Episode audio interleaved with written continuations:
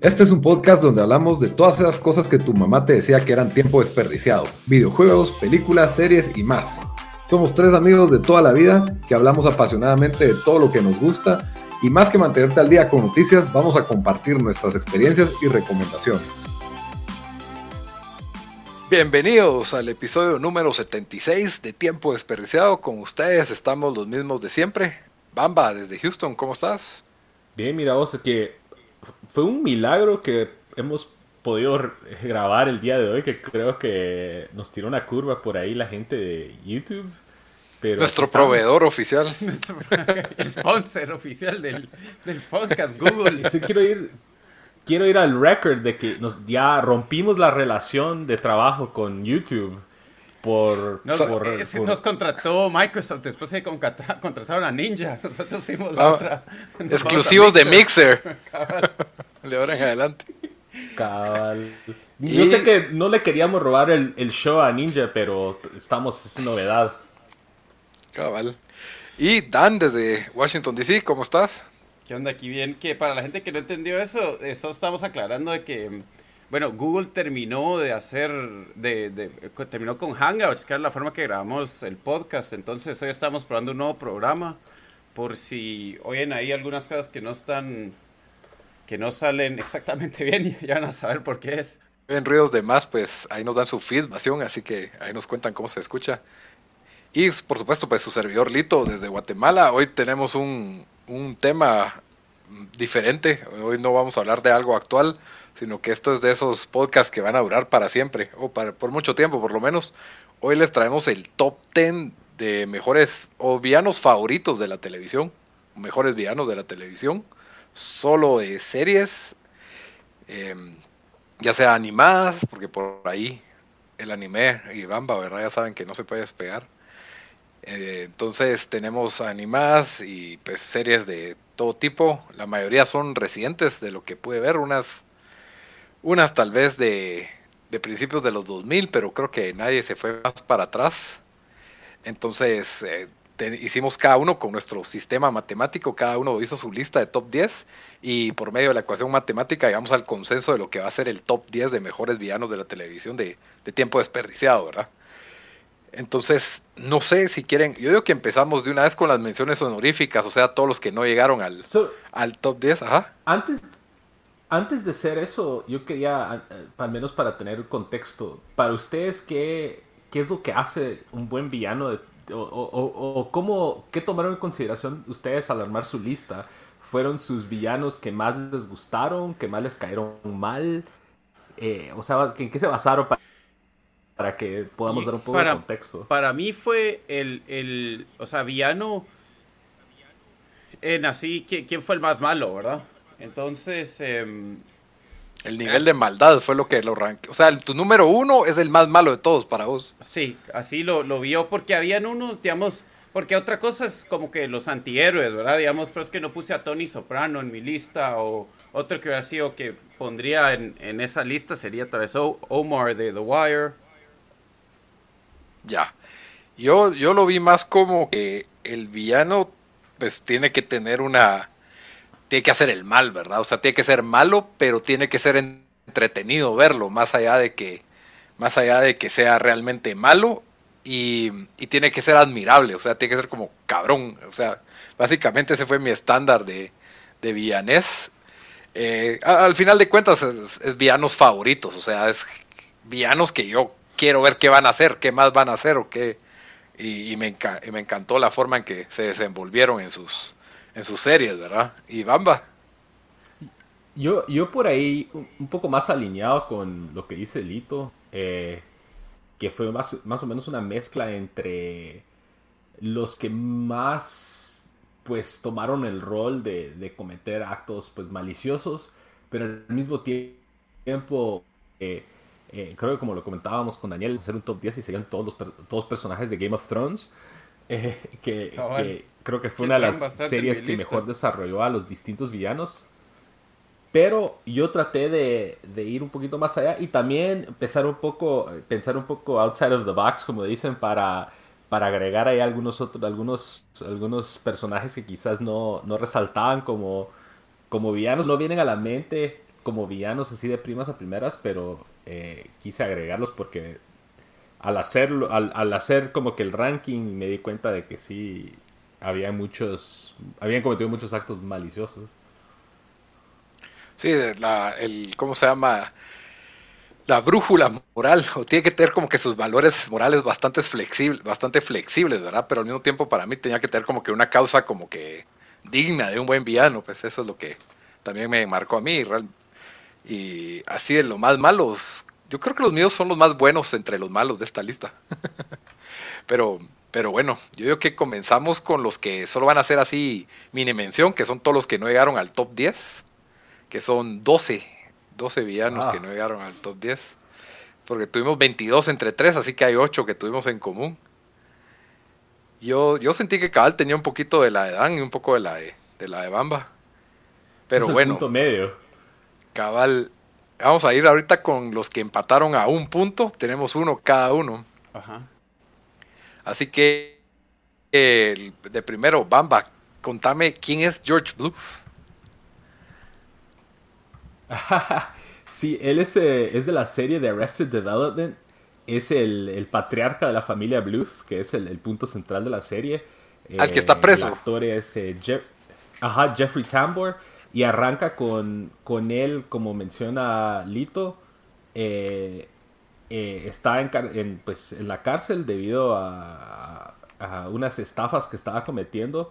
lo persigue el, el, SEC, que es el, Securities and Exchange Commission por hacer unos actos entre, entre comillas, eh, por hacer contabilidad bastante, eh, pues, creativa. Y eso es lo que, es lo que manda a la, a la, familia a la quiebra y de ahí, a raíz de eso, se crea pues todo lo que sucede en la serie, pero al mismo tiempo él desde la cárcel hace muchos actos pues malos tratando de controlar a la familia que en el contexto del show son chistosos, pero sí, si lo miras así como que a simple vista o si lo miras a la letra de la ley, son actos pues, pues muy malos hacia su familia, entonces por eso lo agregué. Ah, bueno, sí, yo he visto muy poco Arrested Development, pero cada solo uno que está como que viviendo en el ático de la casa y la mitad de la casa no sabe que él ya está libre o algo así, que él se escapó de la cárcel, una cosa así, pero, sí se me hizo chistoso el cuate ese.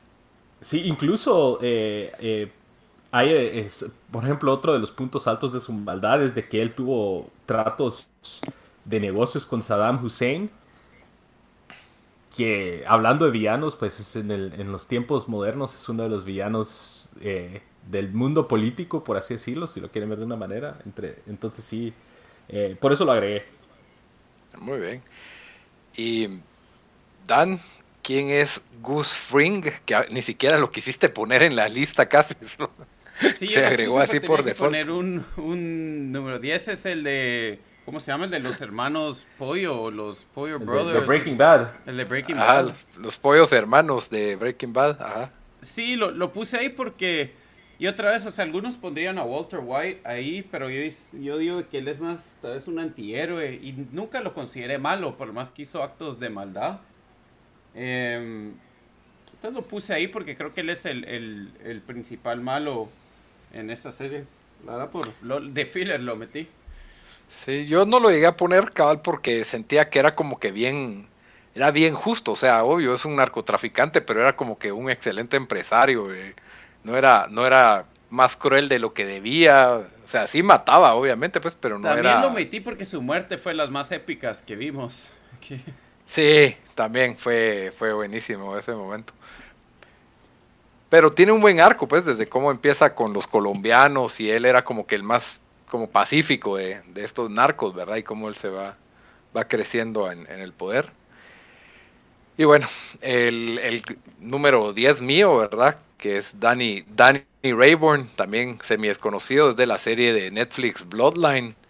Este, este villano, pues, Bloodline es un poco parecido a Succession, ¿verdad? Es un es una familia de mucho dinero que tiene, son cuatro hermanos básicamente. Eh, todo inicia con el papá y, un poco de los esqueletos en el closet que tiene el papá, ¿verdad?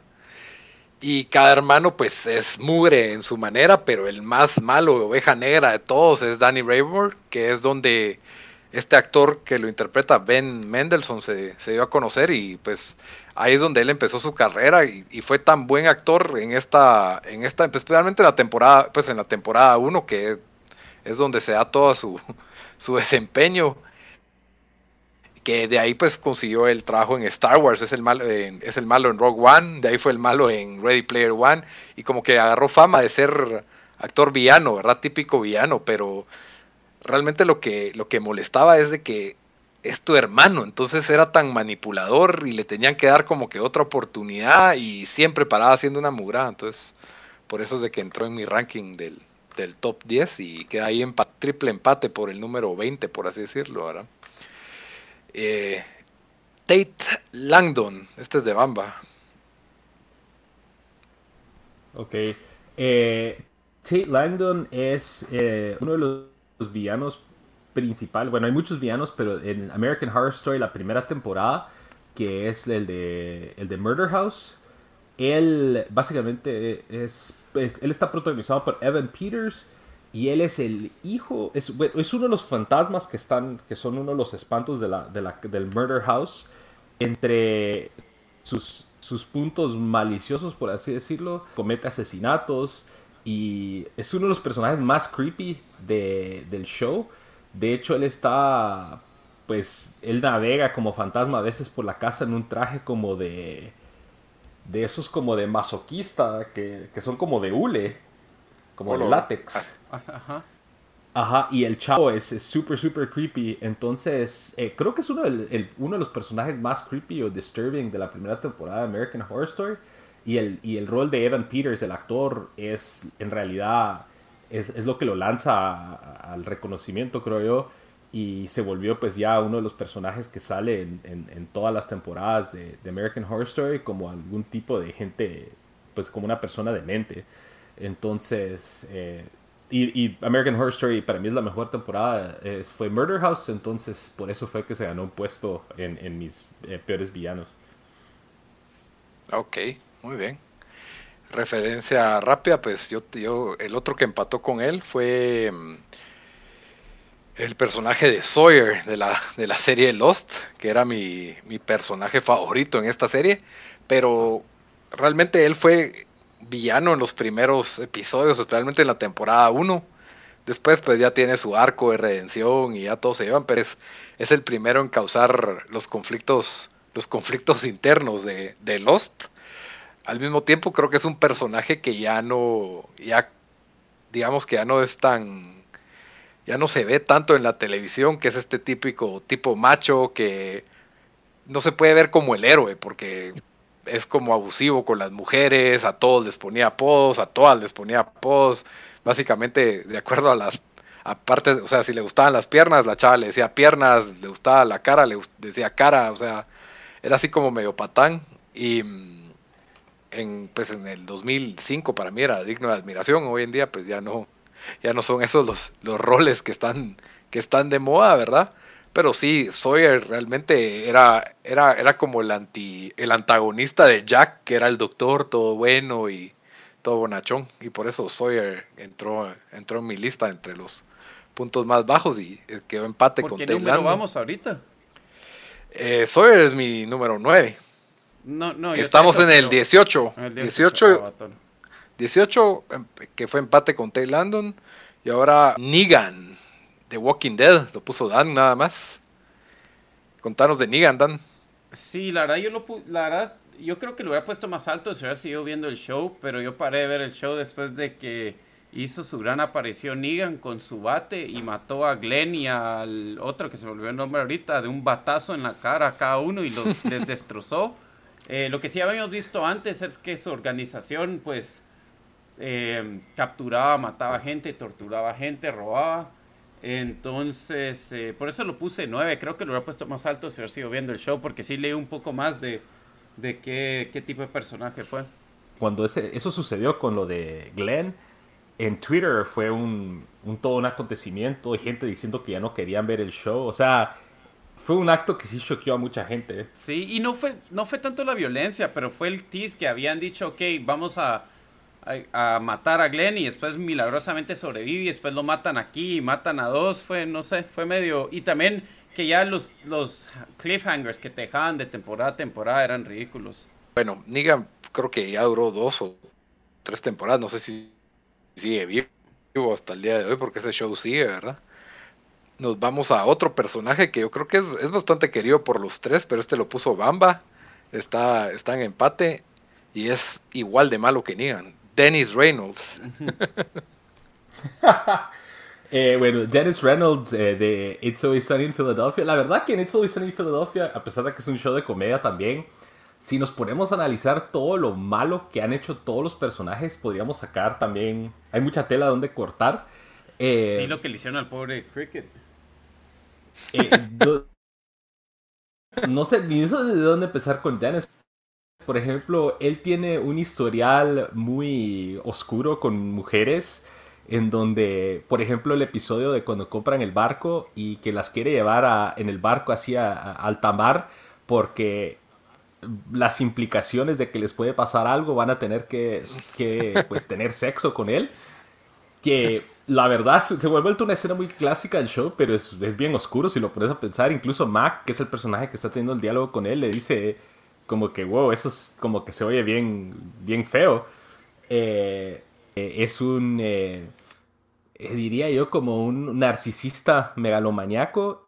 Y creo que en, los en las temporadas más recientes hay un episodio en donde básicamente lo, que, lo que concluye el episodio es de que Dennis es la culpa por la cual todos los demás están hechos mierda. Porque Dennis se va y de repente todos empiezan a cambiar su vida. Entonces por eso fue que lo agregué a él, porque ese episodio básicamente nos dijo todos los demás son gente mala porque Dennis los ha vuelto a ese punto. Sí, la verdad es el, es el más mure de un grupo de, bastantes mures. A mí sí me parece, me parece sólido villano, pero no, no llegó a mi lista, tampoco no, no lo sentí tan. Es un Master Manipulator, ¿verdad? Sí, cabal. Él está en número 16, ahí empatado con Negan. Y como estos, pues nos vamos a ir un poco rápido porque son los que no llegaron al, top 10, ¿verdad? Eh, Stringer Bell, The Wire. Eh, sí, Stringer Bell. Eh, era la opción para The Wire que escogí, eh, porque ya habían opciones de un par de malos, pero yo creo que él se lleva el, premio porque paró matando a uno de los personajes que, más caía bien, que era D'Angelo Barksdale. Mandó que lo mataran en, la cárcel, eh, que era, y él era un miembro de, su propia, eh, de su propio gang, ¿verdad? De su propia mara. Entonces, y aparte, pues obviamente hacían asesinatos, robaban, cosas así, esos, esos de, pero eso, eso es obvio, cualquier, cualquier malo en un, en un programa lo va a hacer, pero lo escogí más que todo porque mató a uno de los personajes más queridos del show. Entonces nos vamos, pues The Wire yo nunca lo vi, pero es el show como que todo el mundo dice que tenés que ver, que aunque ya ahorita ya muy tarde esa fiesta, y nos vamos a The Smoking Man, Bamba. Ok, eh, The Cigarette Smoking Man es uno de los personajes bastante famosos de la serie de The X-Files. Eh, se le llama así desde, pues obviamente porque siempre que eh, Agent Mulder, que es el, personaje de David Duchovny, siempre tenía pues reuniones así en secreto con él, estaba fumando pues cigarros, cigarrillos. Y él básicamente al principio se vuelve como que el antagonista principal, ¿no? Él es el que está tratando de evitar de que salga a luz todos los secretos que está tratando de, destapar eh, Agent Mulder y, Agent Scully, que es con respecto a, a, la conspiración de gobierno para ocultar la presencia de extraterrestres. Entonces, quiera que no, él se volvió pues bastante icónico y, y pues bastante odiado porque él hace muchos pues eh, complots como parte de una, una, agencia, pues básicamente secreta al gobierno que se llama el sindicato. Eh, y es el principal, como que, la principal barrera que está tratando de parar a, Scully y a Mulder para tratar de que salga a luz the truth, como dicen, the truth is out there. Entonces, por eso lo agregué y además, X-Files es una de las series más icónicas y también creo que en mi lista el personaje más antiguo. Eh, porque creo que todos los demás son posterior a, los sí. ya no, no metiste a Newman entonces, de Seinfeld. No agregué a Newman porque a pesar de que mucha gente lo tiene en sus listas y es Newman de Seinfeld, no se me hizo tan como que malo o malo. Es como que, sí, cabal. Es más, yo diría hasta que... Podrías hacer un argumento que... Ajá, podrías hacer un argumento que Jerry Seinfeld es un asshole casi que el mismo nivel. Entonces, por eso o no el la es peor. Ese podría ser un buen villano, solo porque no salen más episodios.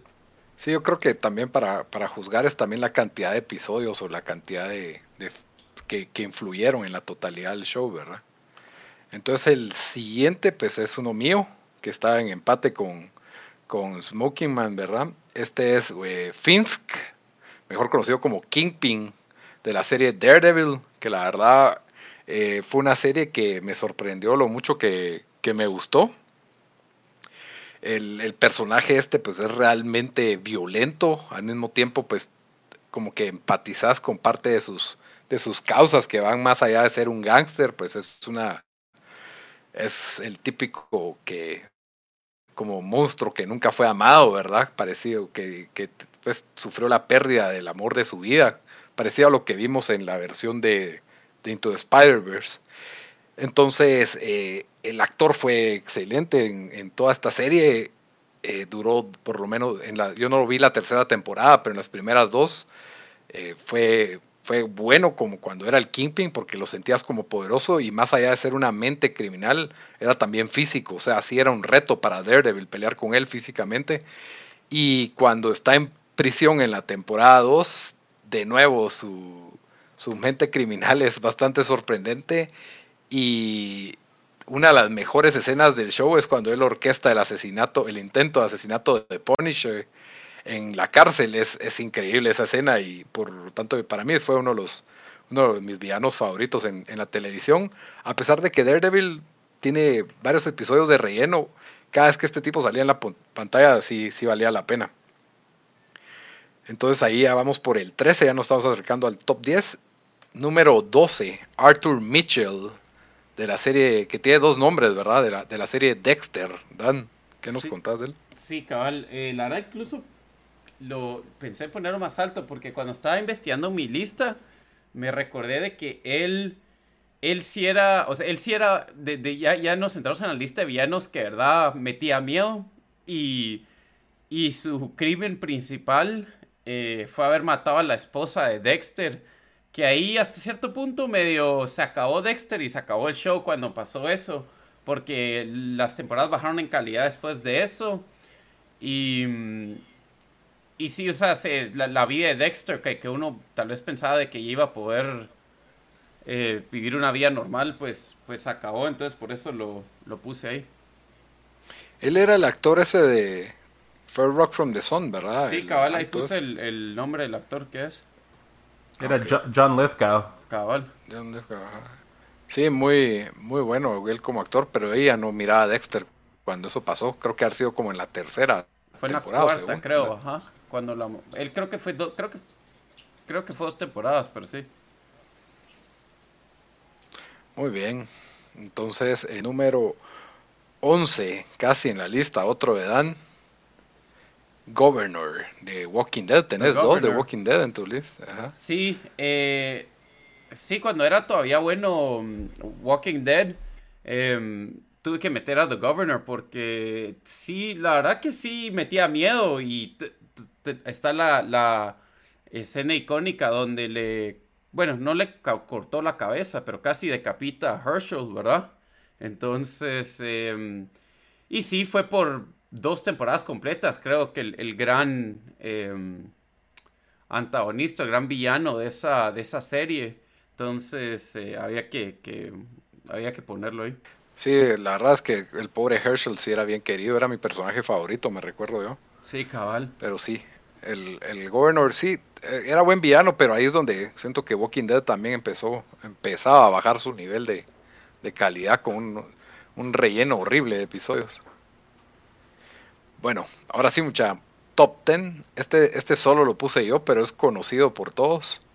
Es eh, apenas, o sea, realmente no se puede comparar. La, maldad de él no es tan mala, pero para mí era es súper entretenido. Es Michael Scott de The Office. Lo puse ah, como. Vos lo pusiste, pero él no es villano. Sí. Bueno, Lito, vas a tener que defender este caso porque. mira, pues. Yo acabo, yo acabo de rewatch The Office. Entonces, déjame, déjame decirte. Tiene, o sea, la forma en que trata a Toby es suficiente para saber que esa persona es un, es un desgraciado, pues, para empezar. Y de ahí... Pero para defender ese punto, Toby es de recursos humanos, por ende, eh, he's a cop, él va a snitch en todas las cosas que hace, entonces es medio merecido. De ahí, cada vez que habla de Meredith o de Phyllis y como que yuck, o sea, como que le dan asco porque son, porque no son guapas o porque son feas, o sea, se lo dice en la cara.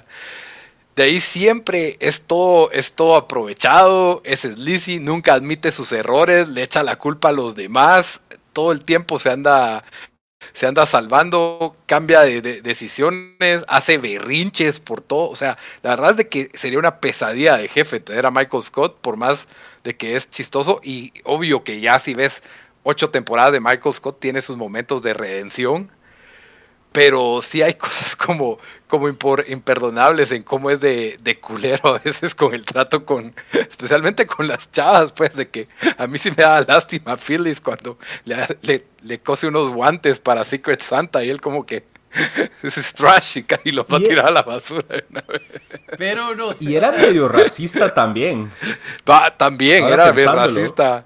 Cabal, cuando llega el de IT y que es un tipo de Pakistán o algo así que tiene un turbante y manda a apagar las luces y a cerrar las puertas con llave porque cree que es un terrorista solo porque solo porque usa un turbante, pues, o sea, sí era era bastante así eh, estereotipado, ¿verdad? En, Michael Scott era abusaba de los estereotipos, lo cual lo hacía chistoso, pues, pero al mismo tiempo no lo hacía una una buena persona, pues.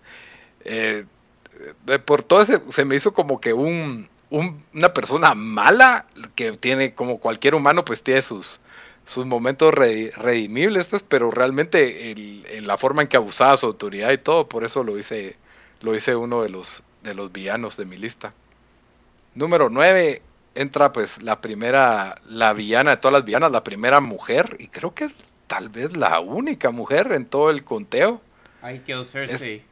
Cersei Lannister, número, 9. número 9, wow, yo lo tenía bien alto, no sé a quién pusieron ustedes. Sí, vos la tenías bien alta, yo no la puse en mi lista. ¿Cómo no la pusiste en tu lista? No, no, no me pareció que voy a hacer una, una pobre mamá soltera. ¿Por qué? ¿Por qué va a llegar ahí una viuda que le mataron a sus hijos? Esa historia es trágica, pues ella no es tan mala. Yo la quería agregar, pero fue porque yo me puse un, límite de que no quería poner más de dos personajes de Game of Thrones y ella era el tercer lugar de mis malos de Game of Thrones. Sí, parecido también, parecido también. Llené mi lista a mitad de fue Game of Thrones, pero la verdad, o sea, eso es crédito al show y qué, qué tan buenos eran los, los personajes, que también actuados fueron, por eso es que no, no me limité. Pero entonces sí que vergüenza que ninguno de los dos tenía Cersei, o sea, ¿Qué, ¿Qué, se puede decir de Cersei? Yo la tenía número 3 en mi lista, si no estoy mal.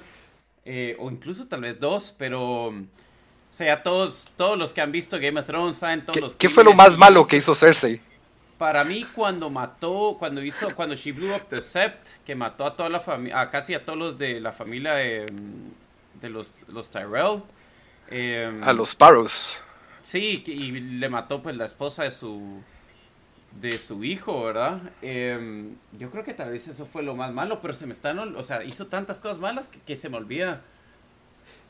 Es que yo, yo siento que yo me puse a pensar eso y me dije, tal vez no es, o sea, acordemos que las primeras temporadas creemos que ella es la mala, que quiere buscar el trono porque creemos que ella mató a John Arryn, pero realmente ella no estaba involucrada en eso, pues.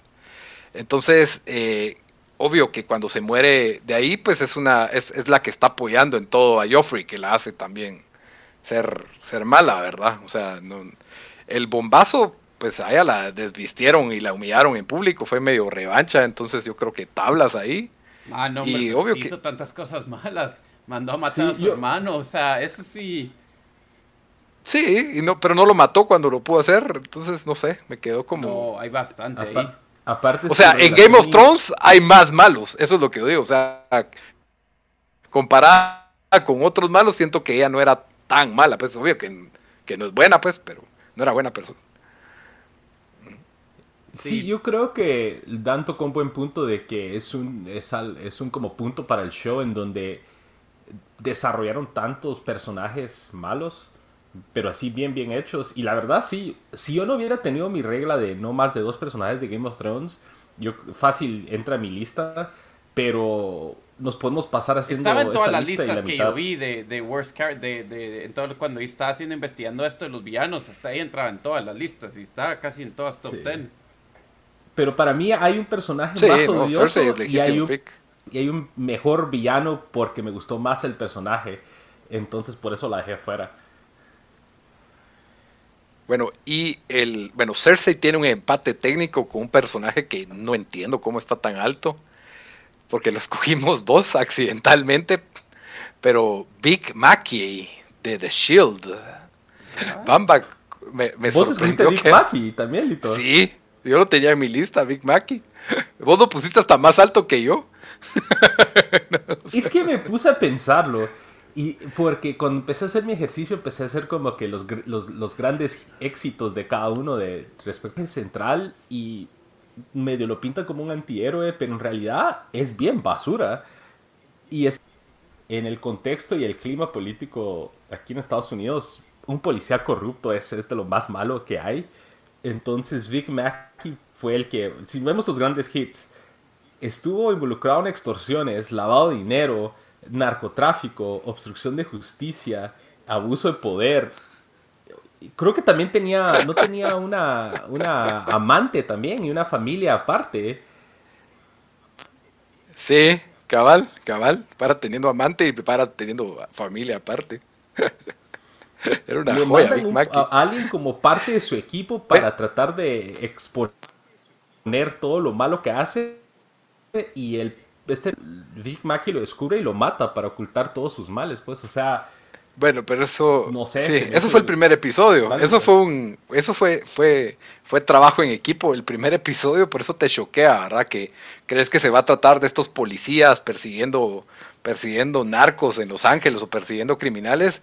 Y el, el criminal más de los más horribles es él, pues, porque Cabal era un, era un agente encubierto de asuntos internos y él lo descubrió y, y lo mata haciendo, haciéndolo, pues, construye la escena para que parezca que fue en, combate, ¿va? No fue, que fue un accidente, friendly fire. Entonces, la verdad es de que sí era, era bien malo. Aparte, asalta a narcotraficantes, eh, toma lado de narcotraficantes, protege a unos y ataca a otros. O sea, es, es un personaje bastante oscuro y muchas veces lo que está dispuesto a hacer con tal de, de salvarse, ¿verdad? De que no lo atrapen, es donde, donde más oscuro se vuelve, ¿verdad? A pesar de que tenía sus momentos de redención, pues sí atrapaba malos, sí descubría asesinos y obviamente brutalidad policial por todos lados, pues eso era su, su carta de presentación, pues. Y cabal, le Pero sí, ahí de que, a pesar de que es malvado, eh, o sea, él fue un punto esencial para que ese show fuera entretenido. Eh, porque cabal nos dieron un, un punto de vista del, policía corrupto que creo que hasta ese momento tal vez no había muchas, al menos en series de televisión, muchos, muchos shows. Totalmente, pues era un, policía humano, pues tenía problemas en casa, tenía problemas con la mujer, o sea, tenía, era, era el paquete completo, pues, y, lo mirabas hacer cosas buenas, pues, de repente se compadecía por, por algún criminal que tal vez no había hecho algo tan malo y- y lo ayudaba o le daba dinero, no sé, no tenía su corazoncito, Big Mackey. Dan, vos viste The Shield. No, por eso me quedé completamente callado durante esta conversación porque no... Se no sé, me nunca hizo. me se- interesó se, ver me el hace ex- se me hace bien extraño que nunca te gustó porque ese show se me hace bien tu estilo. Siento que... ¿Es un como Wire Light o qué? no creo que sea tan light porque yo nunca vi The Wire, pero no, porque sí tiene ese, ¿cómo se dice esa palabra que, que no existe en español? Eh, que es así como chuco todo, que es así como real, crudo, explícito, no sé, se me olvidó ahorita la palabra en inglés. O sea, el, show es bastante realista en ese sentido, pero sí tiene el formato de televisión de, de antes, pues, o sea, sí. la idea de que cada episodio te cuenta su propia historia y por ahí hay un hilito de fondo que, que continúa en cada temporada.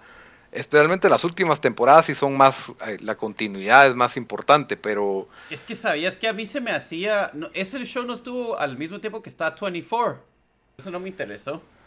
En verlo. Sí, igual yo tampoco, no, igual solo con verlo a él en la portada, no se me hacía como que algo, algo interesante. Fue porque una vez, la, me acuerdo que en Videoshop llevaron la serie y nadie la alquilaba dije yo, bueno, voy a ver unos episodios para ver si la recomiendo o no.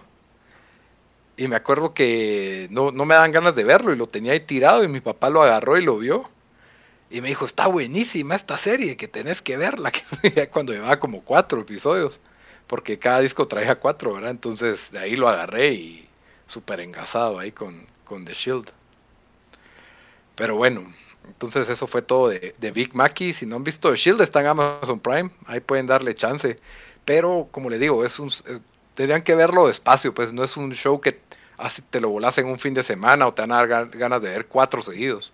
Sino que el primero te va a gustar y por ahí ya empieza a bajarle el ritmo porque se distrae con, muchas cosas, ¿verdad? Eh, me gustaba, pues ya para cerrar de Shield, tenía el ángulo de Big Mackey es un, es un policía, es un detective, ¿verdad? Ya de más alto rango, pero también parte del show la ocupaban los policías que, los policías de uniforme, los que les toca estar en la calle, por así decirlo, ¿verdad? Patrullando, eh, que en Los Ángeles pues es una ciudad bastante colorida para, para crimen y, y, lo hacía pues bastante, bastante entretenido, ¿verdad? Tenían como que tres aspectos diferentes de la policía, entonces era, era bastante bueno. Pero bueno, ese fue el número 8 empatado con, con Cersei, que le di un lugar más alto porque hay mucho de Game of Thrones. Y ahorita nos vamos al número 7, que es otro personaje de Game of Thrones. Dan, sos el responsable de tener a Ramsey Bolton en número 7. ¿Qué? ¿No pusieron a Ramsey? ¿No lo pusieron más alto ustedes? Yo no, no lo puse en mi lista, ni siquiera. ¿Cómo diablos no lo pones como número uno? Es que era buena onda, era buena onda. Caía bien. o sea, para mí él es el villano número uno, sin, sin decir más, en, la historia de la televisión. Eh, ¿Ese lo tuviste en tu número uno, Dan? Sí, ese fue el uno, Dan. Oh, wow. Eh, eh. ok. O sea, em, y Geoffrey, que ustedes lo van a tener en su lista, porque yo también lo tengo, por ahí va a aparecer, pero para mí fue el más malvado de, Game of Thrones en un programa donde ya, y en un mundo donde, o sea, ya había gente asquerosa, donde había un montón de villanos, ¿qué, se, puede, qué se puede decir de él? O sea, violaba gente, torturaba a su, a su propia esposa, torturaba, eh, torturaba a niños, mataba a niños. Em, sí, no sé, para mí el, personaje era así, se, se, merece, o sea, es, es el villano, es, o sea, sí te metía miedo, pues ser un villano que metía miedo, que todos estuvieron felices cuando murió. Yo siento que lo que pues era bastante, o sea, sí, como decís, es el más malo de los malos, ¿verdad? Pero al mismo tiempo yo sentía que era como un, era un sádico, o sea, eso es lo que era, era alguien que disfrutaba eh, causando, era un super bully sádico, causando dolor. Entonces, no era tan para mí no llegó a ser, no era tan admirable para empezar, o sea, no me interesaba tanto, ya hasta me cansaban las escenas de, que está torturando gente y, no, lo hacía como él que también era medio cunning porque recuerde que él utilizó sí, no era para para que se para que traicionaran y o sea no era tampoco un idiota. Sí no era un papá o sea cabal como te digo el, checklist de maldad como vos decís yo concuerdo que es el más alto pero no era un personaje que me provocaba a mí tanto como que chucha ahora qué va a hacer este cuate eh, lo llegan cuando tratan de, rescatar a Rick la primera vez solo sale me acuerdo que llega la hermana de él, Yara, y, sale él sin camisa, con dos espadas y los chuchos detrás, a gritar puro loco y, y, como que los espanta, ¿verdad? Era, es una de las escenas que a mí más memoria, pero no, no me parecía tan, tan entretenido ni tan ni me causó tanto temor tal vez por los lugares en, en donde llegó a estar.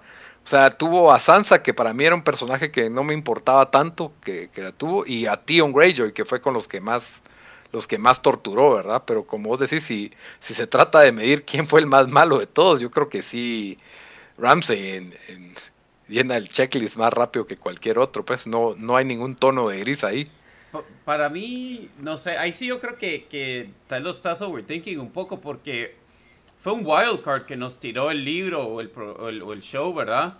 Que nadie se, y sí, o sea, el personaje tenía depth, no solo era un, era un, o sea, él tenía ciertas ambiciones que quería conseguir, o sea, no era alguien que solo era como un, que mataba por matar casi que, ¿verdad? Aunque también hacía eso, pero su, su, su personaje también tenía más depth que eso. Sí, fue creciendo, fue creciendo, porque al principio él no se miraba tan infeliz con ser bastardo. Es cuando ya lo nombran como que hijo verdadero, que ya se le prende el cassette y, y decide matar al bebé y al, al, hermanito bebé y a la madrastra y al papá y se los, se los empieza a quebrar a, a todos, pero al principio solo era el torturador de, de Tion, pues yo así, así lo, lo sentía, pues. No, ah, no sé, no, para mí sí sigo más, sí, o sea, sí hay más que eso, hay, hay tanto, hay tanto contra él que... Sí, bueno, yo, y Bamba, yo ibas que, a decir algo de Ramsey. No, sí, yo concuerdo con Lito en el aspecto de que, bueno, a pesar de que tuvo de los peores momentos y momentos más violentos, fue menos odiado. O sea, yo creo que se puede hacer un argumento que tal vez caía. Había, había otros personajes malos que caían peor. Ay, de, no si sé, lo queremos... yo creo que él fue el más personaje odiado. O sea, él, él, ah, él no. y Joffrey fueron los únicos no. dos que la gente se puso feliz. Todos estuvieron felices cuando se murieron. Pero a él, o sea, no había nadie que, que, que... Ah, no, a mí, a mí no me caía tan... O sea, yo, yo me entretenía viéndolo, la verdad. Yo no estaba tan feliz cuando lo mataron porque sentía que era, era, era villano entretenido, pues, pero quería como que, que tuviera más rivalidad contra John, ponete. Y, no la tuvo, pues se puso todo cobarde ya cuando tenía John encima. Pero creo que ahí te, te interrumpimos, Bam. No, no, yo solo eso iba a decir de que había otros personajes que, en mi opinión, o eran más mal o más compelling como villanos.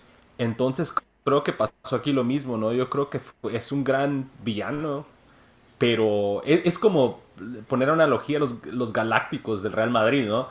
Tiene, tienen un montón de jugadores que son estrellas y dentro de esa mezcolanza, tal vez un Fernando Redondo o algo así que es muy buen jugador, se queda como que afuera porque hay otros personajes que creo que o son peores o son más compelling como villanos y, y, por eso lo dejé fuera de la lista, pero, o sea, sí es uno de los all-time villanos de todas las de, de, todas las series, eso sí estoy de acuerdo.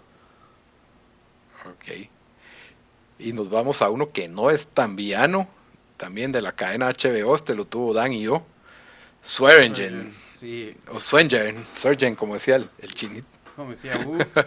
eh, sí, yo no, yo estaba medio... La verdad, la única razón por que lo puse es, Carlos, en el chat estábamos hablando nosotros y, y Carlos dijiste que era villano en la primera temporada y sí, eh, la, eh, incluso lo primero que miramos en el, en el show es él mandando a matar al esposo de... Ay Dios, ¿cómo se llama? De... Alma. Ajá, el esposo de Alma. Y obviamente pues mandaba a matar a más gente y desaparecían los cuerpos porque decía Wu que se lo era comer a los coches, ¿verdad? Pero... Cabal. Y el personaje en sí es uno de mis favoritos personajes en televisión. Después se, se convirtió en su arco ahí donde sigue siendo malo, pero ya no se vuelve el, el, el más malo del, del, show, por decirlo así. Entonces, eh, yo por eso lo, lo metí en la lista. Lo tenía más bajo que, que vos, por lo visto. Sí, yo lo tenía un poco más alto porque cabal, o sea, cada oración que este personaje era un, parece que recitaba sus, sus líneas de lo, de lo buenas que era cada línea de diálogo que él tenía. Y lo otro de, de, de él, que sí, sí lo hacía ser uno de los personajes malos, es de que de la primera temporada también manda, él, él fue los que mandó a matar a esa familia de, de noruegos, si no estoy mal. No, no, no, no, no, él no fue. Pero yo me acuerdo que sí estaba involucrado con, con eso, que por eso casi se quiebra a la niña, pero no, no se la para quebrando por eso. Que por eso la estaban protegiendo de él, me acuerdo yo. Ah, sí, pero lo que yo creo es de que él iba a decir de que había sido como gente que él tenía contratada, pero él no, no los había mandado a matar. O sea, era gente que como que le está haciendo favores a él. que asaltaban para él, por así decirlo. Ay, creo que se les, se les había ido la mano, pero por eso él incluso va a ver qué dice la niña y qué no, porque tenía miedo que, que lo implicaran en, ese, en ese rollo. Y es como que en, la temporada 1, pues que es el héroe y él es el, el claro antagonista, ¿verdad? Bueno, la número, él estuvo en número 6. Eh, en número 5 es algo abstracto este villano, pero Bamba, Bamba y yo lo tenemos en común. Eh, es, el, es en Chernobyl, pero ¿cómo, ¿cómo lo definimos al villano? Porque vos lo pusiste como a Diatlov, como uno de los grandes villanos de la televisión, pero agregaste ahí el slash el comunismo, como unos villanos, slash la radiación, diría. Es que sí, bueno, yo lo agarré desde ese punto de vista. Yo creo que Diatlov, obviamente, es, en el show lo, lo pintan como un personaje, pues, antagon, un antagonista, ¿no? Él es el que por su comportamiento eh, causa de que durante la prueba el reactor pues tenga problemas y su actitud es muy arrogante, es un bully y demás. Pero al mismo tiempo, al ver cada episodio, al ver cómo las burocracias y, la forma que funcionaba el, pues el, el sistema producía esta gente. Correcto. Eso es lo que me dio bastante miedo a mí, pues porque ese son, es, es el, es el sistema que generó estas actitudes y de que estos personajes actuaran de, las maneras con las que actuaron. Entonces por eso agregué los dos, porque en realidad a mí me dio miedo el hecho de que vivir en un mundo así. Eh, yo no quiero vivir en un mundo así, entonces para mí eso fue una de las cosas temerosas. Y Diatlov, que obviamente fue como que la versión concentrada de todo eso, de todos los malos aspectos de ese sistema. Entonces por eso agregué los dos. Sí, Diatlov, aparte que ya era un, en la forma en que trataba a las personas, cuando ve que, la gente está evidentemente afectada por la radiación y él básicamente se lo atribuye a otras cosas como que no, no viste grafito, no, eh, estás imaginándotelo, no, estás histérico, llévenselo a la enfermería y él es el que manda a llamar a los bomberos y manda a llamar a más gente, eh, es, el, es, es, uno de los engranes principales en que ocurra esta tragedia, pues al final el, show concluye que no es él el culpable o el chivo expiatorio, sino que es toda la, todo el sistema de mentir tiene, que tenía el comunismo de la Unión Soviética, pero si él no hubiera sido él y hubiera sido una persona buena, no hubiera pasado todo esto nunca, tal vez, ¿verdad? Entonces, para mí sí tiene no sé, que echar... Fíjate, Lito, disculpa que te interrumpa, pero yo creo que a pesar de que, bueno, si él no hubiera existido, yo creo que el sistema estaba tan, algo, más de algo iba a pasar, porque eh, es como que, por ejemplo, los carros... Ajá, no, dale, dale, No, a decir de que si te das cuenta en, el último show, eh, perdón, en el último episodio de Chernobyl, acá nos enseñan de que él tenía esta presión de que los test tenían que pasar y tenían que pasar, que le estaban poniendo presión los dos, eh, los dos que él tenía. Sí, burócratas. Sus, dos jefes. Entonces, yo sí creo que como dice Bamba, tal vez, o sea, tal vez no hubiera pasado esto en el sentido de que, bueno, porque él sí vio a gente que regresaba vomitando, que obviamente había sido expuesta a radiación, y él decía, ah, no, a mí no me importa, o sea, vayan a, vayan a ver qué pasó, ¿verdad? Pero... Vayan a llenar de agua. Sí, cabal, pero de que de que igual hubiera pasado un problema con reactor, eh, pues lo más seguro sí, porque se había construido mal. Eh, o sea, esto, esto era un problema que igual alguien, alguien pues, se lo iba a tener que enfrentar sí o sí. Sí, pero yo lo que me refería en parte era de que lo que explicaba Uma, creo yo que se llamaba la, la mujer del personaje, ella decía de que había, antes de que, aparte de que el gran culpable era el sistema era de que este tipo estaba violentando básicamente todos los procedimientos de seguridad pensando que tenía el failsafe. Eso era lo que pasaba, pues. Él pensaba que en cualquier momento, si esto salía mal, podía apachar un botón que lo desconectaba todo y realmente él no sabía que eso pues iba a causar esta gran tragedia, pues, pero Ah, sí. él sí llevó todas las situaciones al al límite, por así decirlo. No porque es ayudó. donde- y obvio, tenía, tenía presión de arriba, pero porque él también estaba interesado en crecer y, y ganar favor de políticos de arriba para poder crecer para arriba, pues que era el- buscando, buscando carrera antes que seguridad, pues, o sea, tenías que tener a alguien con esta personalidad para llevar esta maquinaria al límite y entonces llegar al punto de no retorno, ¿va? que era donde ya el safe que tú crees, eso era lo La verdad es que era la pura gana de tener a Chernobyl en la lista.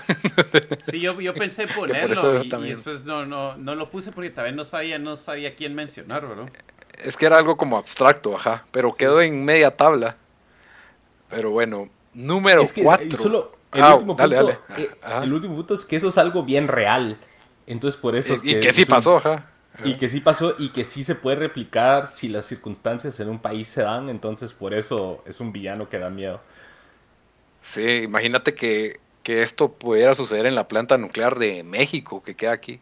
O sea, yo, yo vi en el mapa cuál era la planta nuclear más cerca de Guatemala y sí hay una en, en México, entonces me puse a pensar como que, wow, yo no sé si, el- si la planta nuclear de México está bien dirigida y tiene los procedimientos de seguridad al día Diseñado, y todo eso, pues te, te da.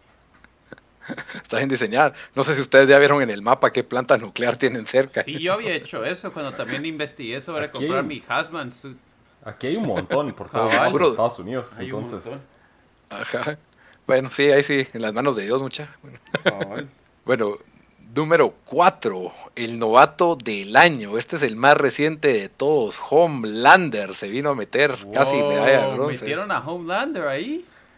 Homelander Ah, se coló y Yo no quedó sé si es- bastante alto. recency bias.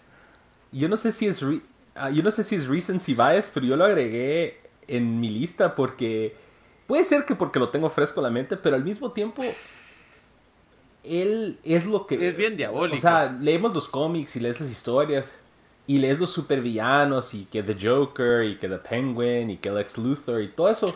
Pero él fue un, un trato bien diferente al rol de un villano en una serie pues, de, de superhéroes.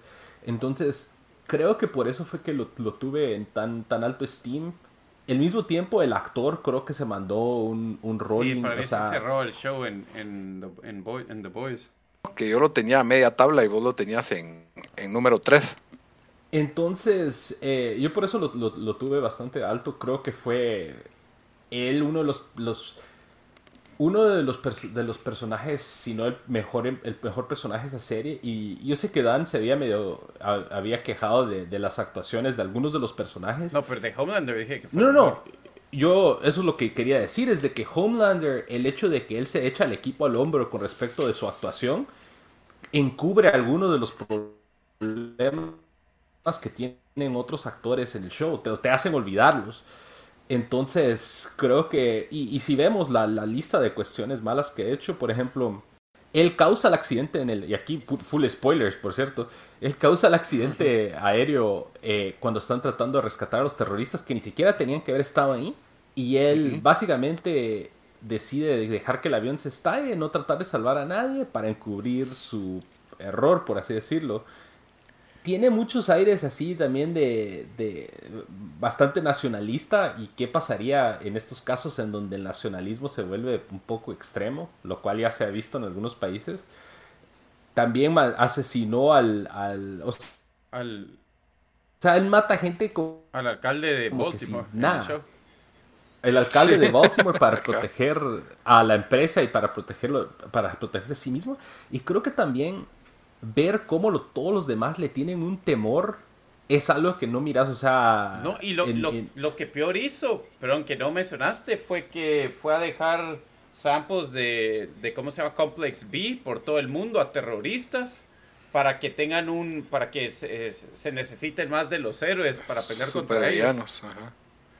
Eso también le valió madre el bebé de, ¿cómo se llama? Swindle se llamaba la... Sí, Le valió madre ese bebé, le valió madre ella, que era como que su amante de alguna... slash mamá, alguna- slash, slash nanny, slash no sé qué. Una relación bien rara esa. Sí, a mí me recordó mucho a, Superman en Injustice, porque obviamente este personaje está inspirado en, sus poderes, están inspirados en. y su traje, su actitud está bastante inspirada en Superman. El, el, actor también es fantástico. Yo lo acabo de ver en una entrevista y uno no tiene ni músculos, o sea, es un traje, es un muscle suit el que usa, ¿verdad?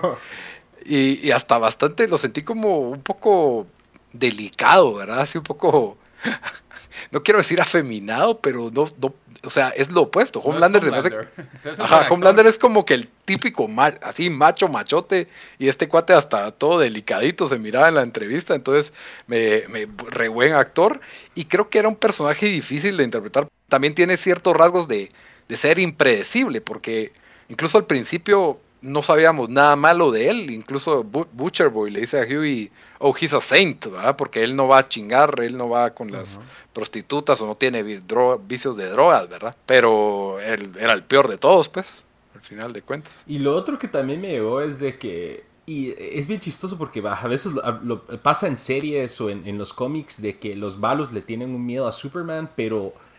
Eh, porque pues Superman es Superman, pero nunca nunca fue tan pues tangible como en este show de que todo el mundo se cagaba al solo escuchar el nombre de Homelander.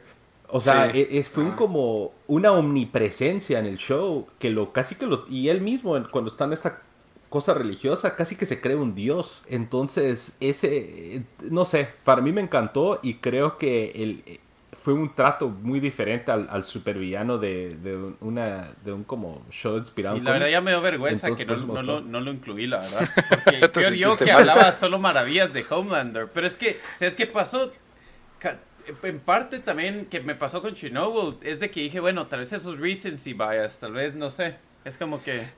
Pero, pero la verdad que sí, es, o sea, es, es mucho peor que, que unos que tengo en mi lista bien, quedó en cuatro y acaba de ser, así que está bien su posición, pues. O sea, está bastante alto, pues. si, lo hubieras puesto vos en tu lista, llegaba uno, creo.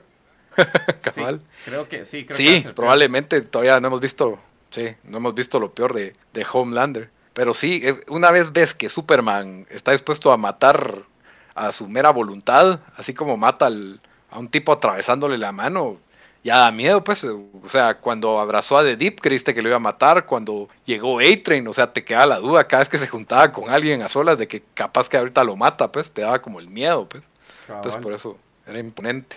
Bueno, el número 3. Este tal vez es más viejo que. Bueno, no, no sé si es más viejo que el de X-Files, pero es un, es un niño y animado. Eric Cartman. No, hombre, pues en, número 3 de nuestra lista. yo sí lo tuve en mi lista. La verdad que sí. Sí, yo lo tenía re alto. ¿En qué? Sí, yo ni lo puse, pero es que no, es que como, bueno, pero sí, la verdad que sí, si hay un villano, si hay un, si hay un... Master Sí, la verdad que sí. Es que ir los grandes hits de Eric Cartman podríamos hacer un episodio entero, pero... Sí, tienen razón, él lo hubiera puesto número uno si él lo hubiera votado. Sí, cuando, cuando el, el ¿cómo era el Scott Tenenbaum? Cuando mata a los papás de Scott Tenenbaum, ya sé que se los coma en un chili. Ah, esto, lo tenía en mi lista. agrega al, al chili en el concurso hace que Scott Tenorman se lo come y mientras le cuenta que Scott Tenorman está comiendo sus papás y está llorando, empieza a lamerle las lágrimas de la cara. Y llega Radiohead, su favorita banda, y dice, no, que es ese niño que está llorando. Cabal, o sea, that's some next level villain shit, mira. Cabal. Cabal. Otro episodio que a mí no sé, no me recuerdo de qué se trataba, pero llega una de estas personas pequeñas a dar como un discurso inspiracional. Un midget. Ajá. Y Carmen, solo de verlo, se ríe de él. Es que ya, o sea, y lo peor es que a uno le da risa y hasta me sentí mal conmigo mismo por reírme, pero es que se ríe y, no lo deja ni hablar y solo se cae hasta que hasta para, lo, lo, paran peleándose y él, y él como que, no, I, I got this, I can break him, que no sé qué, y no pudo con Carmen porque Carmen no lo dejaba de chingar. Entre otros sus grandes hits, él por accidente lo contagian con VIH y él, mientras Kyle duerme, contagia a Kyle con VIH también. ¿No se recuerda ese episodio? Sí. no me A Carmen sí es la peor escoria. Sí, yo creo que quería ser número eh, uno, tal vez. Es un racista descarado. También. Y, ¿Se recuerdan del episodio donde crea una liga de luchas de, de crack babies? Sí, cabal. En donde le copia a los deportes De colegiales. Sí. Y él se va vestido como un dueño de una plantación de- Sí. y de esclavos a hablar con los de la Universidad de Colorado. A o la- sea, También. no- dale, Lito. No, que también se hace pasar por transexual para poder usar el baño bueno en el colegio. Es, es- es que cabal todo. Se hace pasar como. eh, se hace pasar como special needs para estar en los Special Olympics para ganar. Y perdió todo. y, y perdió. No. La verdad es que Carter podría ser número uno. Debería ser tal número uno. Yo lo tenía en número 2. Bamba lo tenía en número 4. Cuatro. Yo entro, no entro a mi Sí, lista, no, y no lo pensé, no, no, no lo... Pero sí. Y, y lleva 20 temporadas haciendo eso, pues. O sea, no, no, es- no se ha redimido para nada. No, sí, sí, Corman es, qué, qué buen personaje. Es que- Bueno, número 2.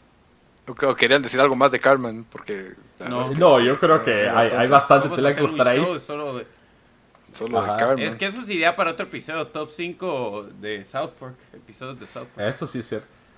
Número 2, Littlefinger. Este wow, lo metieron tan alto. Yo lo tenía como en 9. ten- vos lo tenía rebajo. Bamba lo tenía en Número 6. número 6. Littlefinger yo lo tenía en número 1. Oh, logró Bueno. el hito, número uno. Bueno, Wow, empezamos ¿por entonces. qué? ¿Por qué? Bueno, para mí Littlefinger es, el, es, es la encarnación de lo que realmente es Game of Thrones, que para mí es, era de mis...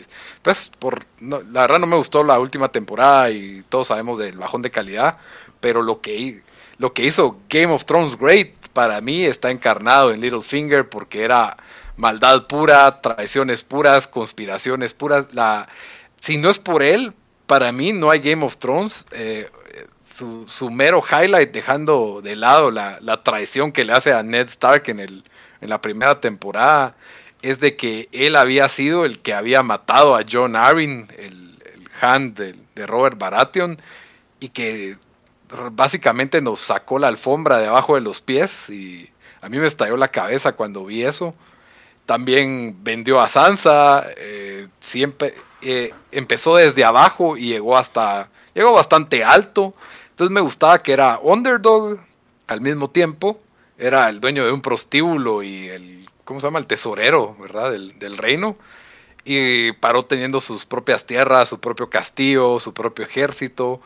Entonces era uno de esos personajes que yo siempre quería ver qué más hace y, y le seguían saliendo sus, sus jugadas, ¿verdad?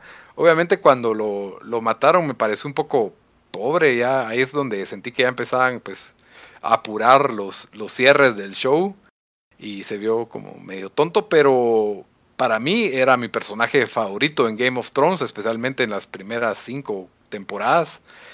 Y ah, incluso sus, sus líneas también eran de, de las mejores, ¿verdad? El Chaos is a creo que es la más, la más famosa de todas. Sí, yo también lo incluí en mi lista porque igual quería solo tener solo dos personajes de Game of Thrones. Este es uno de ellos. Es, creo que Lito, Lito latino bien ahí. Él es como que el, embodiment de lo, de como lo maquiavélico que es Game of Thrones. O sea, yo creo que Ramsey Bolton nos dio momentos más choqueantes, pero Littlefinger estaba jugando tras, tras bambalinas, como dicen, y moviendo piezas y, y fue mucho más, en ese sentido, interesante ver qué, qué estaba haciendo, cómo ascendió de ser de donde estaba hasta ser básicamente un lord. Y sí, yo creo que fue, yo creo que es menos odiado para mí que Ramsey Bolton, pero mucho más interesante, en mi opinión, que, que Ramsey. Pero y por es eso que, lo, ¿sabías lo que yo, Littlefinger es como Macalele en, en, en el Real Madrid. O sea, necesitas un jugador así, se va a fajar, Come todo el canchas. campo cabal, come canchas, pone machete cuando se necesita ahí cortar jugadas, pero no es, no es la estrella, no es el que, o sea, no es el que, no es el que brilla ahí. Entonces yo por eso tengo, pues tenía a los otros, a otros tres de Game of Thrones arriba, arriba de él, aunque sí, la verdad que sí te razón en eso que dijiste. el- bueno, aunque él y Cersei, la verdad eran como que el embodiment de lo que era el Game of Thrones, ¿verdad? Sí, diría yo, pero, pero, sí me sorprendió que lo tenían número uno. Yo sí lo tenía número uno porque cabal, era cuando, cuando Gote era mi favorito era porque él estaba arriba, y, igual que el Real Madrid cuando se le fue Maquelele, perdió para abajo, se, fue para abajo. sí, y la verdad creo que eh, yo creo que lo otro que me llegó también bastante de él es que él nos dio un ángulo distinto de, de quién podría luchar por el trono, porque él, o sea, su plan era ser... Pero es que, ajá, dale perdón, o sea, yo creo que al final de cuentas él lo que quería es ascender al trono, ¿no? O, al menos controlar el trono. Playing the long game. Y él no venía de una de. Ajá, él no venía de una de las familias principales ni una de las casas principales. O sea, él llegó ahí imprevisto y hacerle la batalla a algunos de los personajes más importantes del show. Entonces, eso creo que fue como que. E, es como el pisado que está jugando Risk y se tiene las mañas bien calladitas entre lo, que los otros están somatando y de repente se mete ahí de colado. Eso fue para mí Littlefinger. Pero es que sabías por qué yo no pondría Littlefinger más alto y por qué no lo puse. Porque al final no tenía tanto poder y eso se demostró, bueno, primero un par de veces, pero tenemos la gran escena donde, donde él le dice a Cersei, knowledge is power, creo. No me recuerdo si le dijo knowledge. Knowledge is power. Y después ella solo le dice, agarren, agarren a Littlefinger, le dice a sus guardias y le dice, power is power. Al final del día, o sea, él sí se sabía mover y hacía todo eso, pero, pero no, regresando a lo de es como un equipo full de macaleles, te aguantan el 0-0, pero no te van a meter goles, ¿me entendés? Entonces, no, por eso es que no lo podía poner más alto, o sea, porque el, el impacto que podían tener otros era mucho más alto. Sí, sí, cabal, pero yo creo que eso es lo que a mí, lo, el hecho de que estuviera, viniera de abajo, es lo que lo hacía como que más, más atractivo para mí, porque obviamente es la reina, ¿verdad? Entonces era la esposa de Robert Baratheon, y, cabal, ese fue uno de los mejores momentos de Cersei, en, mi opinión. Pero ya en las siguientes temporadas, se muere John en la batalla de los bastardos, y, la forma en que, en que agarró de Abby y cómo manipuló a la, ¿cómo se llama? La a los Knights of the Vale, la, reina de ellos. Lisa Arryn. Lisa Sí, esa jugada fue, impresionante. Y él es el que causa el Game of Thrones, pues matando a John Arryn, si no por eso. Y que él manda que Lisa le diga a, a Caitlyn, mira, los Lannister mataron a John Arryn de plan, tené cuidado. Y eso es lo que empieza a causar como que el cisma y, más desconfianza entre Lannister y Starks y causa, realmente fue un catalizador de ese conflicto que es el que arranca todo, pues por eso es de que sentí que era como que también, el, como vos decís, el Macalele va el motor de, de, todo. Sí, es el primer dominó que cae. Pero sí, creo que solo estos, eh, fue uno, este y el número uno son personajes que tuvimos los tres y por eso están, están hasta ahí arriba. Y el número uno, que no me gusta a mí tanto, pero ahí está, Sir Joffrey Baratheon. ¿Y en dónde lo tenían ustedes? Yo lo tenía como tres, creo. Yo lo tenías en número. Bamba lo tenía en número uno, Dan en tres, y yo lo tenía como en siete. Cabal. Porque al final del día. que lo tenés número uno. Ajá, cabal. Yo creo que al final de cuentas, al ver la lista y empiezo a comparar y demás y todo, o sea, hay personajes que están en la lista porque se me hacen interesantes. Por ejemplo, el caso de Littlefinger. Hay personajes que están en la lista porque, eh, porque en realidad son bien, bien malos. Y él, y, pero este personaje fue algo que creó en mí que no lo había hecho en ningún otro show de televisión. Que yo todos los domingos me sentaba y decía, hoy se tiene que morir este hijo de puta. O sea, no, no, lo, tengo ahí porque eso fue como que, bueno, yo espero yo que fue esa, era la sensación que querían causar con ese personaje.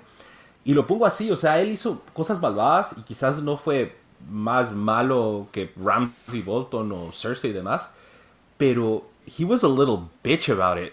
Y por el mismo hecho que, que he was a little bitch about it, querías que se muriera o sea, con más como que, con más ánimos, por así decirlo, porque hacía las cosas, se las llevaba de malo, pero era una, se escondía o era como que un weasel, por así decirlo. Entonces yo lo, yo lo equivalgo mucho a, a, la manera en que los del WWE crean personajes malos y, y yo creo que por eso resonó en mí, porque hacen estos personajes que hacen cosas malvadas, pero al final de cuentas son bien cobardes, entonces querés que con más como que ánimos, al menos Ramsey owned up to it, era malo, y por lo, con excepción de un par de momentos, pero por lo general estaba ahí rifándose la front and center, ¿ah? mientras que este, este no, entonces por eso fue generó más y, creo que no ha habido una muerte más celebrada que cuando murió Joffrey. Eso sí en, de, Que, de, que, de que toda la gente estaba feliz cuando, cuando vino. Em, el, o sea, el, bueno, porque han habido... Es, es que Game of Thrones fue un un fenómeno cultural nunca visto antes, yo creo, en, televisión y saber si se va a repetir.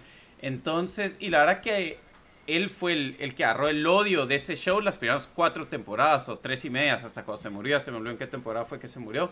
Pero la única razón por qué no lo puse yo de número mm, más alto es porque como Cersei duró más y tuvo más chance de llenar su resumen, ¿verdad? De, de cosas, por eso es que no, no, no lo puse ahí. Sí, aunque sí es, o sea, yo me acuerdo todavía que una de las escenas que te demuestran que tal vez Joffrey era más malo era cuando Cersei no quería matar a Ned Stark. Quería como que mandarlo de wall o meterlo preso. Y él es como que, nah, fuck that, de una vez. Y lo decapita, lo manda a decapitar ahí enfrente de todo el mundo. Eh, Joffrey tenía eso de que era como impredecible, porque era, era el capricho de un niño empoderado, ¿cómo se dice? Borracho de poder así, así exagerado y, era cae mal, no tenía ninguna y lo cualidad. Más importante de todo era ilegítimo. que él no sabía, pero él se creía puro de pues, raza. Nosotros sabíamos eso, Entonces... Sí, cabal, cabal. Pero, pero sí, o sea, caía mal hasta antes de ser rey, pues, cuando culpa de él matan al pobre Butcher Boy. Al, sí. Y matan el Direwolf de Sansa también. Matan al Direwolf de Sansa porque el Direwolf de Arya lo mordió y él le fue a llorar a su mamá. También, como vos decís, era un cobarde, ¿va? En la batalla de... ¿Cómo se llama la batalla de los barcos? Blackwater, sí. Se va a esconder, ajá, se va a esconder en, o sea, Blackwater. Eh, el trato que tuvo con Sansa también, o sea, la trató de lo más basura. La obliga a ver la, cabeza de su papá. Ah, sí. O sea, no, eh, eh, creo que todo eso y, y crédito al actor que eh, yo no sé si puede tomar otro rol o no sé si ha salido en otro show. Él no había dicho que solo iba a actuar de eso y ya nunca más ibas a actuar en otra yo cosa. Yo creo que sí, porque está tan tired en la mente de la gente la, su actuación a ese personaje. Entonces, crédito ahí. Y también, o sea, al final de cuentas, el día que él se murió, creo que fue casi que quemaban cohetes en donde se podía porque fue tan odiado. Entonces, no sé, yo creo que el show ahí fue donde el, fue el mejor trato en que nos dieron el, chase de, de, de alguno de los malos de Game of Thrones, porque cuando se murió Cersei fue como que underwhelming. Cuando se murió Littlefinger fue como que underwhelming. Pero este, el, momento que él se murió fue como que uno de los, uno de los high notes de la serie, pues. Y fue inesperado, yo no me esperaba que se muriera de esa forma ni en ese momento, pues. O sea, estaba estaba de humillar al enano en esa en la boda, era, ¿verdad? Ahí no, no había una línea después de que alguien, que eh, la, la mamá Tyrell básicamente dice algo como que venenos para cobardes o algo así, no. No, pero sí le dice. creo que dice, eh, no me recuerdo la línea, pero dice que se usa el veneno para, para ciertas personas, o y creo que, que sí se lo que estás diciendo. Yo me recuerdo por ahí había una línea básicamente diciendo que, eh, o sea, esa fue una muerte de, no fue una muerte de hombres, así como tratando de, humillar su, de humillarlo. Entonces, no sé, para mí ese fue el, punto alto. Él fue el uno de los, creo que como dice el hito de las primeras cuatro temporadas, el villano principal. Y nunca fue algún villano celebrado su, su acabose como fue el de Joffrey. Entonces, por eso lo tuve número uno. Sí, yo siento que hasta Ramsey, por más malo que fuera, al menos era un bastardo que venía desde abajo y al principio era como que el torturador de Theon, que medio se lo merecía, pues la verdad, Theon fue un, fue un desgraciado en ese momento, entonces era como karma que le cayera a Ramsey Bolton, ¿verdad? Obvio, después Ramsey se eleva al cuadrado su, maldad, ¿verdad? Pero yo, y, como decís, Bamba, Ramsey sí se la rifaba él mismo, pues, mientras que Joffrey era, él heredó todo sin merecimiento ni nada y era un abusador, pues, era un bully y el único que lo ponía en su lugar era el, era el abuelo, pues, básicamente. Y su tío, la Sí, pero ya, después, ya, después, se le va, ya, ya, ya, nadie, ya casi nadie. Pero sí, no sé qué piensan ustedes. ¿Están, están contentos con que Joffrey haya quedado número uno o, o preferirían Ese que era mi número uno, entonces Yo- por mí está bien. Yo creo que sí, o sea, ya cuando ya se los top, me molestó que no pensé yo en Cartman como villano, la verdad solo, solo se, me, se me pasó, no, no, no lo estaba pensando porque por ahí yo creo que, pero por lo menos lo tenemos en tres, en top 3 en nuestra lista que se merece. Eh, yo creo que sí, me sorprendió que no pusieron ustedes más alto a Ramsey Bolton porque es como que la encarnación de... Es como el anticristo, es como el diablo en la tierra. Sí, Ramsey sí era el más, el más degenerado de todos. La verdad de que sí, a pesar de que hayan cuatro de Game of Thrones en el top 10, sí siento que están, están merecidos. Pues. El, el top 10 así solo para... Ajá. Bueno, el top 10, Michael Scott, que yo lo Nada metí que ahí. ver. Ahí sí estoy Número- de acuerdo, güey, también. Número Vale. 9, Cersei. Número 8, Big Mackey. Número 7, Ramsey Bolton. Número 6, Swearingen. Número 5, Chernobyl. Número 4, Homelander. Número 3, Cartman. Número 2, Littlefinger. Y número 1, Joffrey. Yo creo que está bien. No está al mal. menos el top Littlefinger un, 5. Sí. un poquito, poquito más bajo. Homelander también lo hubiera, lo hubiera puesto yo por ahí.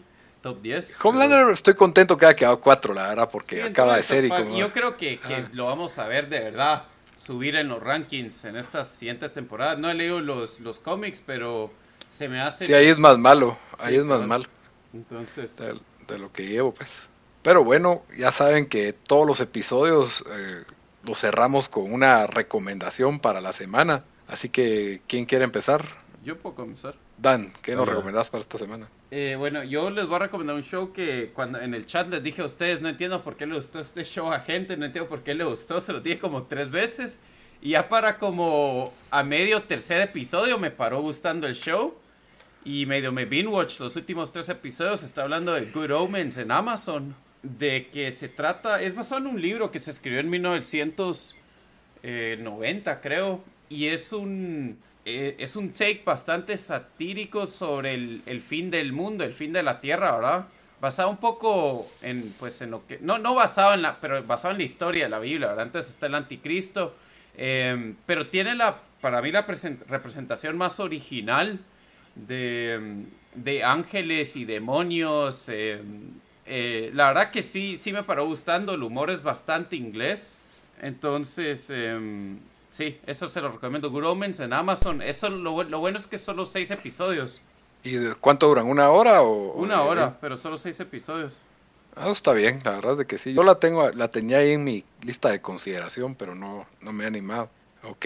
Está buena, Bamba. vale la pena verla. Solo hay una temporada, entonces solo va a ser una temporada, entonces. Ahí solo va a ser Eh, una, ahí cerró, se ajá. acabó. Sí. Ah, eso está bueno, entonces sí la voy a ver. Bamba, ¿qué nos recomendás? Bueno, yo voy a recomendar una serie de televisión un poco extraña, pero es, va en línea con videojuegos. No, yo- es posible que la haya recomendado ya, pero la quiero volver a recomendar otra vez. Eh, es un show japonés que se llama Game Center CX. La primera temporada hubo una traducción al inglés que se llama eh, Retro Game Master. Es un show que básicamente es como que medio reality, pero la premisa es de que es, es- es un comediante japonés que no tiene eh, mucho background en videojuegos y cada episodio se sienta a jugar un juego retro, ya sea de Super Nintendo, NES, Sega, y le tiene que, tiene que terminar el juego, eh, creo que tiene un 24 horas para darle la vuelta. Entonces, es básicamente él haciendo chistes y jugando, pero estos juegos que son clásicos, que ahora los, la juventud de hoy tiene save points por todos lados, es muy fácil darle la vuelta a un juego o, uno puede pues tomarse su tiempo. Antes se tenía que sentar uno en, una misma tarde y terminarlo. Y es, es, es charming el chavo y, los, los juegos que ahora está muy de moda, los, los juegos retro. Los juegos que, que él entra son... Hay muchos juegos que nosotros conocemos eh, en Norteamérica, pero también otros juegos de, que son exclusivos en Japón. Al mismo tiempo hay segmentos en donde habla específicamente de, de diferentes juegos y visita diferentes arcades en Japón que cuando yo fui pude ver la cultura de arcade, está todavía muy vivo allá.